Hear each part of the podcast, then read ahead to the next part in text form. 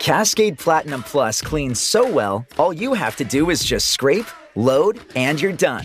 Your dishes will shine with no pre wash or re-wash needed, leaving you more time for the things that let you truly express yourself. Because that's when you shine the brightest.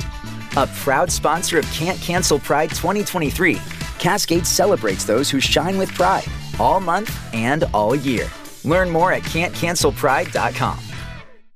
Jesse Kelly here. I'm not a financial expert, but I do look for solid investment opportunities for investment growth and protection against loss. I do know that putting all your eggs in one basket is not a good financial plan. Securing your IRA or 401k with real gold and silver with Oxford Gold is as easy as one, two, three. Or you can buy precious metals and keep them in your safe. One app, one call, and you pick your precious metals. Call 833 901 COIN. That's 833 901 C-O-I-N.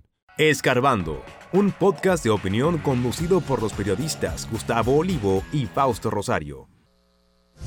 Gobierno dominicano plantea en la ONU planificación inmediata y diálogo político para resolver crisis de Haití. Trump es formalmente sometido a la justicia por fraude. ¿Podrá ser candidato presidencial de nuevo? Mientras avanzan labores de auxilio a damnificados por el huracán Fiona, el Papa Francisco envía mensaje de solidaridad al pueblo dominicano. Tres personas apresadas por caso niño ahogado en Centro Caipí.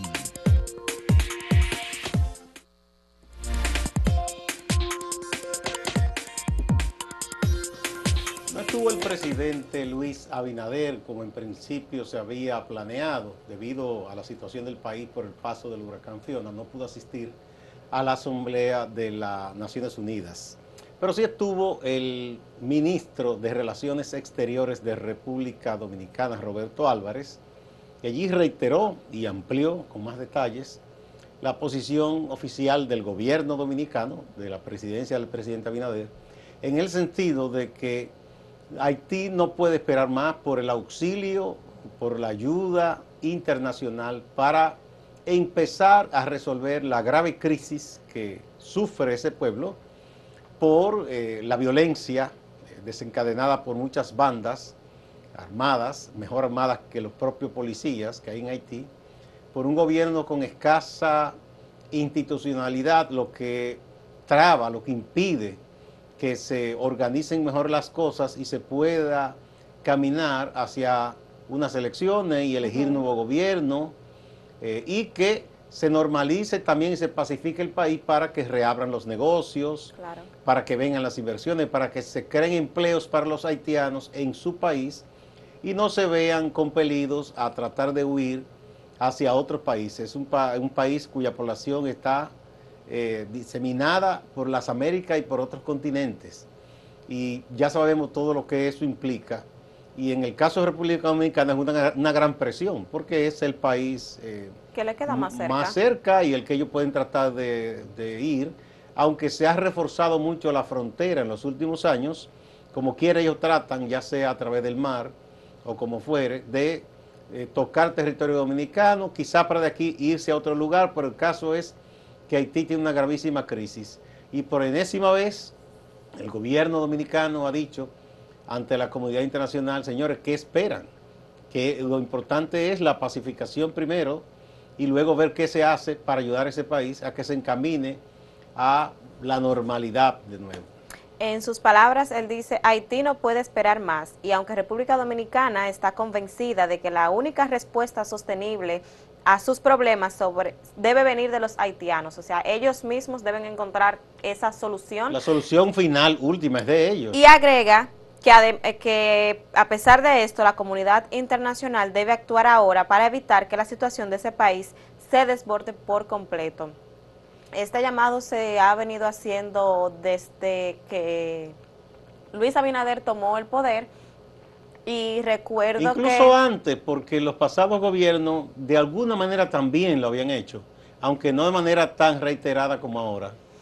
Y recuerdo que cuando el, el asesinato del presidente Jovenel Moïse, eh, se venía hablando de cómo iban a organizar estas elecciones para para elegir a un nuevo presidente que pudiera tomar el mandato de o el mando de, de ese país y que también en Haití sucede que eh, la, los legisladores, eh, no recuerdo el nombre que se le tiene al Parlamento, Sí. el Parlamento tiene muchísimos años que no sesiona y si no sesiona no se pueden crear leyes y si no se crean esas leyes eh, no se puede hacer prácticamente nada. De hecho, es que ese ya país. esos parlamentarios, digamos que ya están pasados de tiempo, pero entonces Sí. no se puede Sí. organizar unas elecciones. Este mismo primer ministro está puesto ahí, pero no hay legitimidad porque no, no, no fue puede elegido. hacer nada, no puede hacer Porque nada. según la constitución haitiana, se- ¿verdad? Hay elecciones, se eligen los parlamentarios y el presidente. El presidente propone eh, u- a- a la elección de un primer ministro que debe ser sancionada por el parlamento. Sí. Y allá el primer ministro, en la práctica, el jefe operativo del gobierno. Entonces, todo ese problema tiene paralizado a Haití, más eh, que es un Estado que no tiene el control, ¿verdad?, de, de las armas, que hay muchas bandas que imponen su propia ley, y eso es una barbaridad. La zona, por ejemplo, de Haití, del suroeste de Haití, que es la zona que no está tan deforestada, que todavía hay campos que producen alimentos y que fue muy dañada por el, terremoto último. Ahí, por ejemplo, me decían unos amigos haitianos que donde se produce, incluso es un problema porque si es que intentan llevar esos productos a los mercados, son asaltados en el camino Sí. por las bandas. Es un problema serio. A veces tienen que buscar barcazas y esa barcaza bordeen un poco esa, Por el mar. esa eh, bahía y, y llevarla a otro punto de Haití y tratar de vender. No es fácil la situación que está viviendo ese pueblo. Sí, es una situación bastante incierta, nadie sabe qué puede pasar allí, tampoco es como que se vea eh, una solución inmediata, porque al paso que vamos, República Dominicana pidiendo auxilio, eh, Haití yo entiendo que ahora mismo no tiene no tiene voz, no tiene a nadie que salga que salga a hablar por ellos y aunque eh, la, la comunidad internacional dice, ay sí sí claro Haití Haití no han hecho nada, o sea es como que ya es hora de pasar a la práctica y Eh, dejarse de, de discusioncita, de palabritas Eso es lo que decía el canciller en otras Ya- ya palabras. está eh, bueno. Que lo, y lo urgente Claro. es eh, lograr pacificar y en otra, lo que quiere decir desarmar esas bandas. Mientras no se haga eso, ese será el primer paso. No se podrá avanzar eh, a lo otro. Eh, sí, en muchas ocasiones, Naciones Unidas, cuando hay países con crisis, dicen, hay una crisis humanitaria. Bueno, ¿qué esperan? Ahí hay una crisis más que humanitaria. Sí. O sea, entonces yo Cascade Platinum Plus cleans so well, all you have to do is just scrape, load, and you're done. Your dishes will shine with no pre wash or rewash needed, leaving you more time for the things that let you truly express yourself. Because that's when you shine the brightest. A proud sponsor of Can't Cancel Pride 2023, Cascade celebrates those who shine with pride all month and all year. Learn more at can'tcancelpride.com. no sé qué se está esperando. para Entonces, actuar. yo, fíjese que como todos esos haitianos han decidido abandonar su país. La gente no migra porque le da la gana, la gente migra por necesidad. Se va de un lugar porque ya no encuentra esa comodidad o esa estabilidad y, y ve quizás en, en el vecino o, en la otra nación un modelo de desarrollo donde ellos pueden eh, subir y echar a- hacia adelante. Por lo menos Entonces, tener un si trabajo vemos- y ganarse la vida. Exactamente. Entonces vemos cómo en, en determinadas ocasiones, eh, en esta nueva etapa de migración haitiana, han llegado hacia los Estados Unidos y miren cómo lo han deportado. Y muchos que critican cuando entonces aquí se hacen las eh, las redadas, vamos a llamarle así, que agarran a esos haitianos indocumentados y lo devuelven a su país y hablan muchísimo. Bueno, ellos denuncian maltrato, pero no tienen moral para No, no hacerlo. no porque tienen, si hay un país que tiene serios problemas de discriminación, de racismo, de maltratar a migrantes, es Estados Unidos. ujú. Dígase lo que se diga, aunque ellos hablan mucho, somos una tierra de migrantes, sí, pero ¿de cuáles migrantes? Entonces, eh, no hay moral para criticar en ese aspecto a otros países, eh, a República Dominicana, aunque no estamos de acuerdo aquí ni en ningún lugar de que se maltrate a nadie. No, claro, para se nada. puede ejercer eh, la autoridad migratoria sin necesidad de maltratar, de golpear, ni de robar a un migrante lo que ha conseguido. Eso no. Ni en- no está bien que se haga aquí, ni en Estados Unidos, En ni en ningún lugar del mundo. Ese es un tema que tendrá que seguir. Ya el país ha sentado la, su posición. Eh, otras cosas que se trataron en Naciones Unidas. Había el secretario general a Guterres hablando de tantas crisis, pero ya mucha gente se ha preguntado si Naciones Unidas tiene que ser revisada como tal. Ay, Dios. Sí, porque que se toman acuerdos, se dicen cosas, pero al final las potencias grandes hacen lo que les vienen ganas. Y los que no pueden hacer nada son los países eh, pequeños, sin poder. Eso se ha visto muchísimas veces. Eh, comenzando por el mismo Estados Unidos, Rusia. Esos países que tienen grandes armas y que, tienen, No, y que hay cinco, hay cinco que tienen poder de veto y son dictadores en el Consejo de Seguridad, que ahí está Estados Unidos, Rusia, Francia, Gran Bretaña eh, y China. Y son los dueños de eso. Entonces ellos, pues, ahí si tú propones algo y lo aprueban todo y tú dices, no, tú lo vetas, ya no tiene validez. No, pues entonces, ¿que disuelvan eso? Eso es, una, es de las cosas que se han propuesto hace mucho que deben ser revisadas. Bueno, vamos a una pausa y antes vamos a hablar del tema que hemos puesto para que ustedes opinen. La pregunta del día. Bueno, eh, como el presidente Gustavo Petro de Colombia cantó algunas verdades sobre la supuesta guerra a las drogas que hace más de 50 años se lleva a cabo sin ningún resultado, apoya poner fin a la guerra contra las drogas, entre comillas, como propone Gustavo Petro, sí, no o a usted le da lo mismo. Vamos a ver.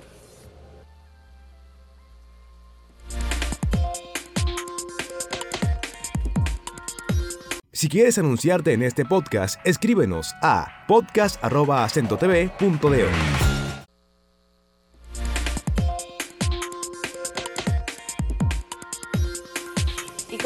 siempre, recordarles que si usted quiere ver este programa en diferido u otro cualquier programa de los que aquí producimos, puede entrar a acentotv.do. Ahí usted podrá ver la parrilla de contenidos que se prepara desde Acento TV, los diferentes podcasts, diferentes eh, eh, tipos de programa para el gusto de, cada quien y muchísima gente joven, que es lo importante. Yo siempre menciono eso, no sé por qué, pero me gusta mencionar que eh, casi, la bueno, en el 95% de todo lo que se produce aquí lo hacemos gente joven. Así es, así es, los viejitos estamos a un lado.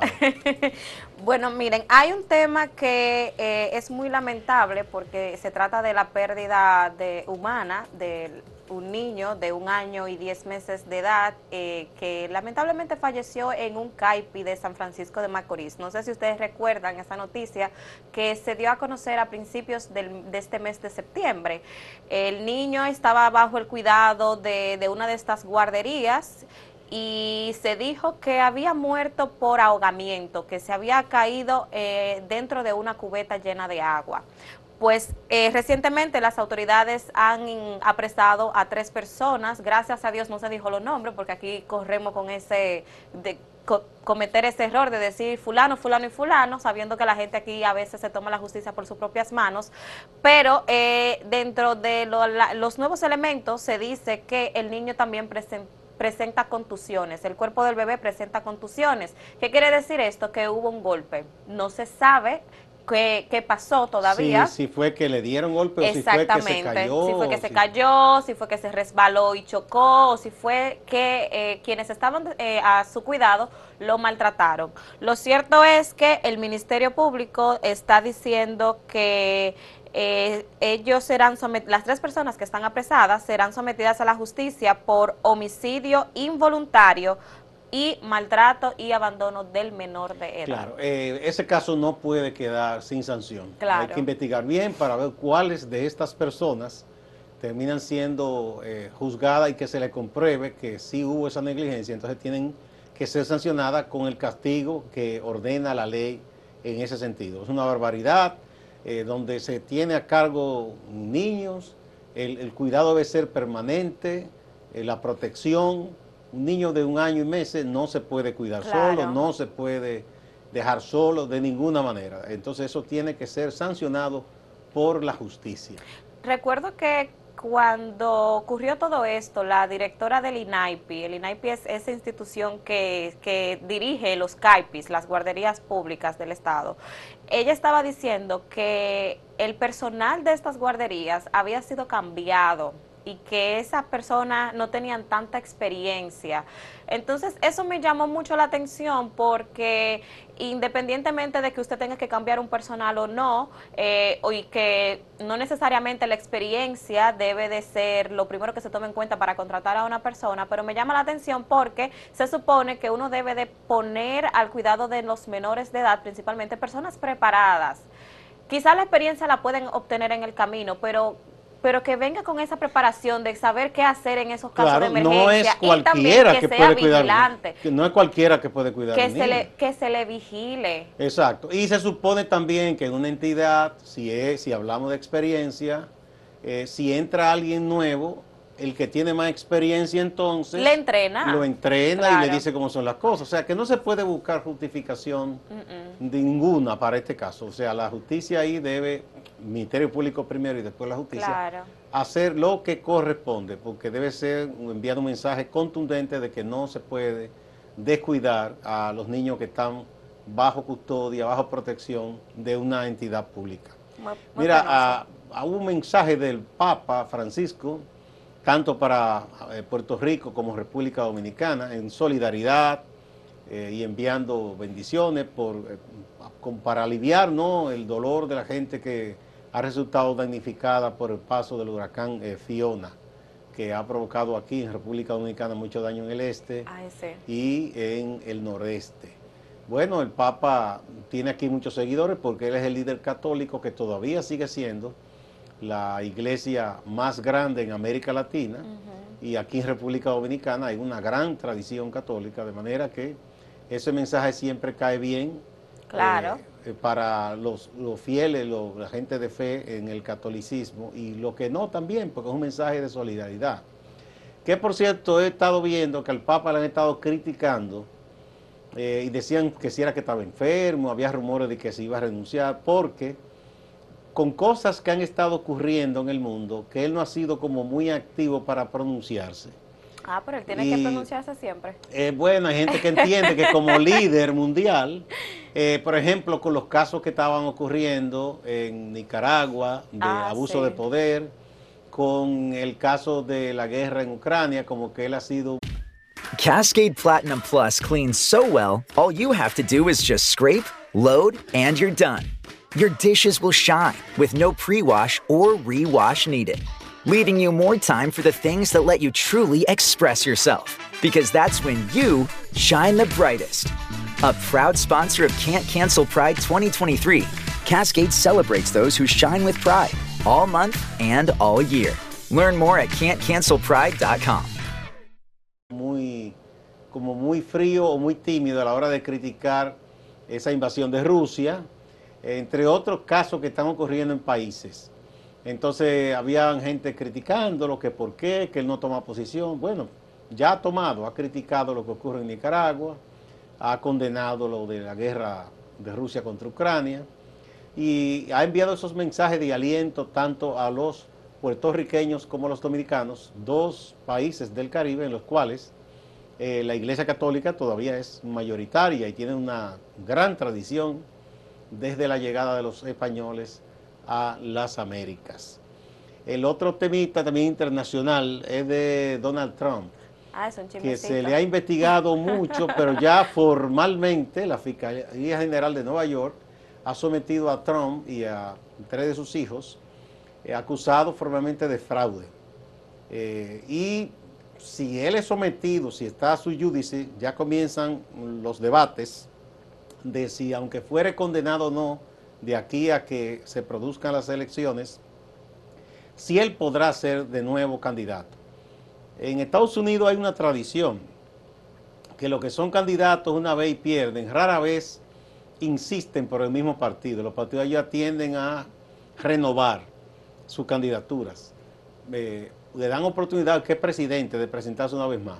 Entonces sería una cosa extraña que el Partido Republicano, pase lo que pase con Donald Trump, decida llevarlo de nuevo como candidato. Pero ahora está el elemento de que si él queda subyúdice, entonces eso sería un impedimento. Ya empiezan los seguidores de Trump a decir que eso es una maldad política, que lo que quieren es impedirle y Ah, ya se está, ya de hecho Sí. se está, se está diciendo y él mismo dice que, le- como decimos aquí en República Dominicana, le quieren hacer un daño. Eso es la traducción de lo que él quiere decir. Pero yo quieren- le, bueno, le él quieren él ha hacer hecho mucho daño. daño también, ¿verdad? Hay muchísimas mujeres ya que lo van a someter por agresión sexual y de todo. Bueno, bueno, eso, eso, eso es muy fuerte. Lo que sí estaba leyendo es que el supuesto fraude tuvo lugar entre 2011 y 2021 y este estaba como abultando su patrimonio, diciendo que tenía más de la cuenta como para obtener beneficios eh, financieros, como que le prestara más dinero. Y vender acciones El también. asunto, el asunto anda, anda por ahí. Y entonces, ¿por qué los tres hijos están involucrados? Porque eh, al él tener una compañía familiar y los hijos trabajan ahí, entonces le toca la colita.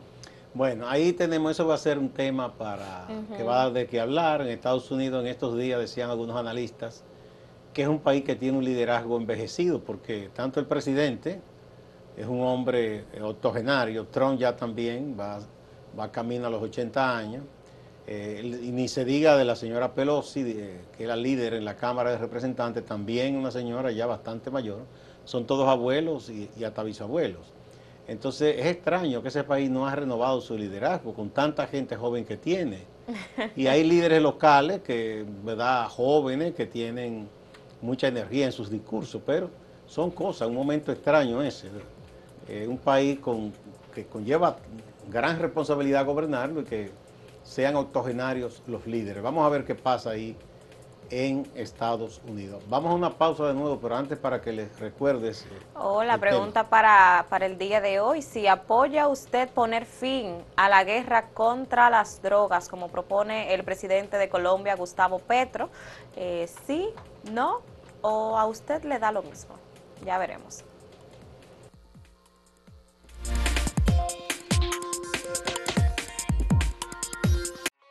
Síguenos en redes sociales, arroba acento diario y arroba acento TV.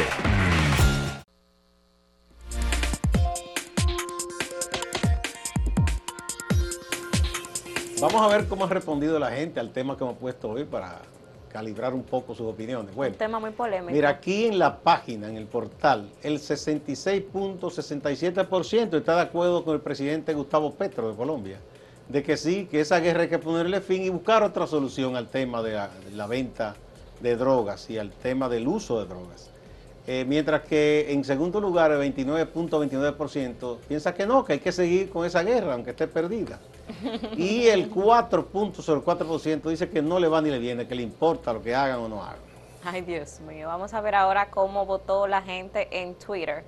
Acá el 53.9% de los que votaron dicen que sí, que hay que ponerle fin, que ya, que dejen eso. Y el 36.9% entiende que no, mientras que un 9.2% votó porque le da lo mismo. ¿Por qué le daría lo mismo a esa gente? Yo quisiera como Hay gente saber. que no le importa nada en la vida. Bueno, aquí en YouTube el 74 es más elevado, 74% dice que sí, que está de acuerdo con Gustavo Petro, de que se deje de lado esa supuesta guerra y se busque otra solución. El 22% dice que no, que hay que continuar esa guerra y el 4% ni le va ni le viene, no le importa. Bueno, lo que vemos en, las, en los tres eh, canales, el portal, Twitter y YouTube, es que la mayoría está de acuerdo con que ya se le ponga fin Sí, a esa persecución. a- que no sea de esa manera que Sí. se enfrente el problema. Vamos a ver algunos comentarios ahora. Hernán Paredes o Hernán Paredes dice, no es simplemente ponerle fin, es que reenfoquemos el abordaje al verdadero problema, el consumo, sobre todo en el mayor mercado, los Estados Unidos. Eso fue lo que dijo Petro, Sí. sí. ponerle fin a la guerra, pero no es que se, no se haga algo, sino que se busque solución Claro. en los mercados que consumen drogas. Jovino Valenzuela dice, realmente no existe tal guerra contra las drogas. Bueno. Eh, Víctor Re comenta, con mucho dolor debemos admitir que esa guerra se perdió. Ahora la sociedad debe venir con alternativas efectivas para evitar que nuestros miembros más vulnerables caigan en este mal. Ariel Batista dice, sí, y deberían producir drogas seguras.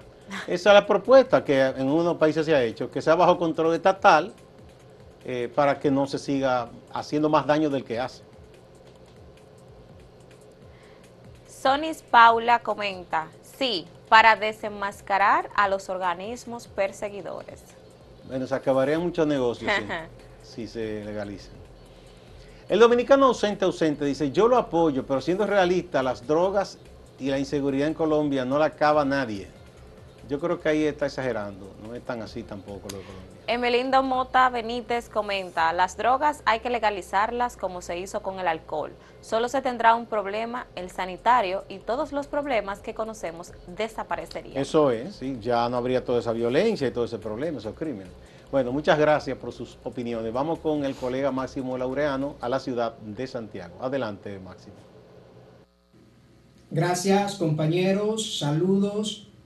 La vicepresidenta de la República, Raquel Peña Rodríguez, hace valoraciones sobre el inicio de la temporada escolar 2022-2023 en el desarrollo de un acto que se llevó a cabo en el Colegio San Francisco de Asís, en el sector de Baracoa, en Santiago de los Caballeros en torno al inicio del año escolar que en Santiago tendrá en las aulas a 240 mil estudiantes, la encargada del Ministerio de Educación en Santiago, Marieta Díaz, dijo que se habían habilitado todos los espacios para que ningún niño o niña se quede fuera de las aulas. Pero los funcionarios no fueron los únicos protagonistas en este evento protocolar el niño de cuarto grado, Ian Elías Raposo Jaques, les recuerda lo siguiente a las autoridades. Pero para que esos sueños se cumplan en mí y en los demás niños y niñas, que también sueñan, es necesaria la ayuda de los adultos, que de una manera u otra juegan un papel importante en nuestro sistema educativo, desde la familia hasta el consejo más humilde que trabaja en nuestras escuelas. Volvemos con la vicepresidenta de la República y es que también estuvo en la avenida Las Carreras justamente en ese punto donde el pasado 16 de agosto se produjeron derrumbes que impidieron el tránsito.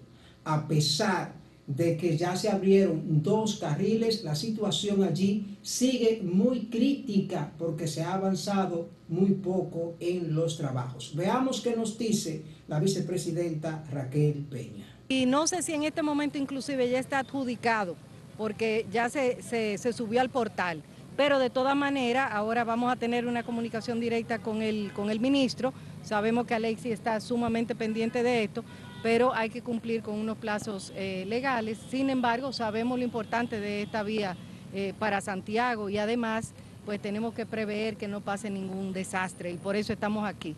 La gerencia de Corazán, Corporación de Acueducto y Alcantarillado de Santiago, representada por Andrés Burgos, anunció que ya se ha empezado a restablecer el servicio de agua potable en aquellas zonas donde fue preciso cortar el suministro debido al gran nivel de turbidez que se produce con la crecida del río Yaque del Norte. Los sectores que ya empiezan a tener agua de manera normal son la Sursa, el Retiro 1 y 2, el Ensueño, los Pepines, la Joya, Pueblo Nuevo, Baracoa, El Congo y zonas aledañas, además de Bellavista, La Herradura, Reparto Peralta, Reparto Tolentino, Barrio Nuevo, La Yagüita del Pastor, Valle Universitario, Corona Plaza, Los Castillos, la otra banda, Yapur Dumich, entre otros sectores. Distante, pero pendiente, actualidad y objetividad desde Santiago. Siga con la programación de Acento TV.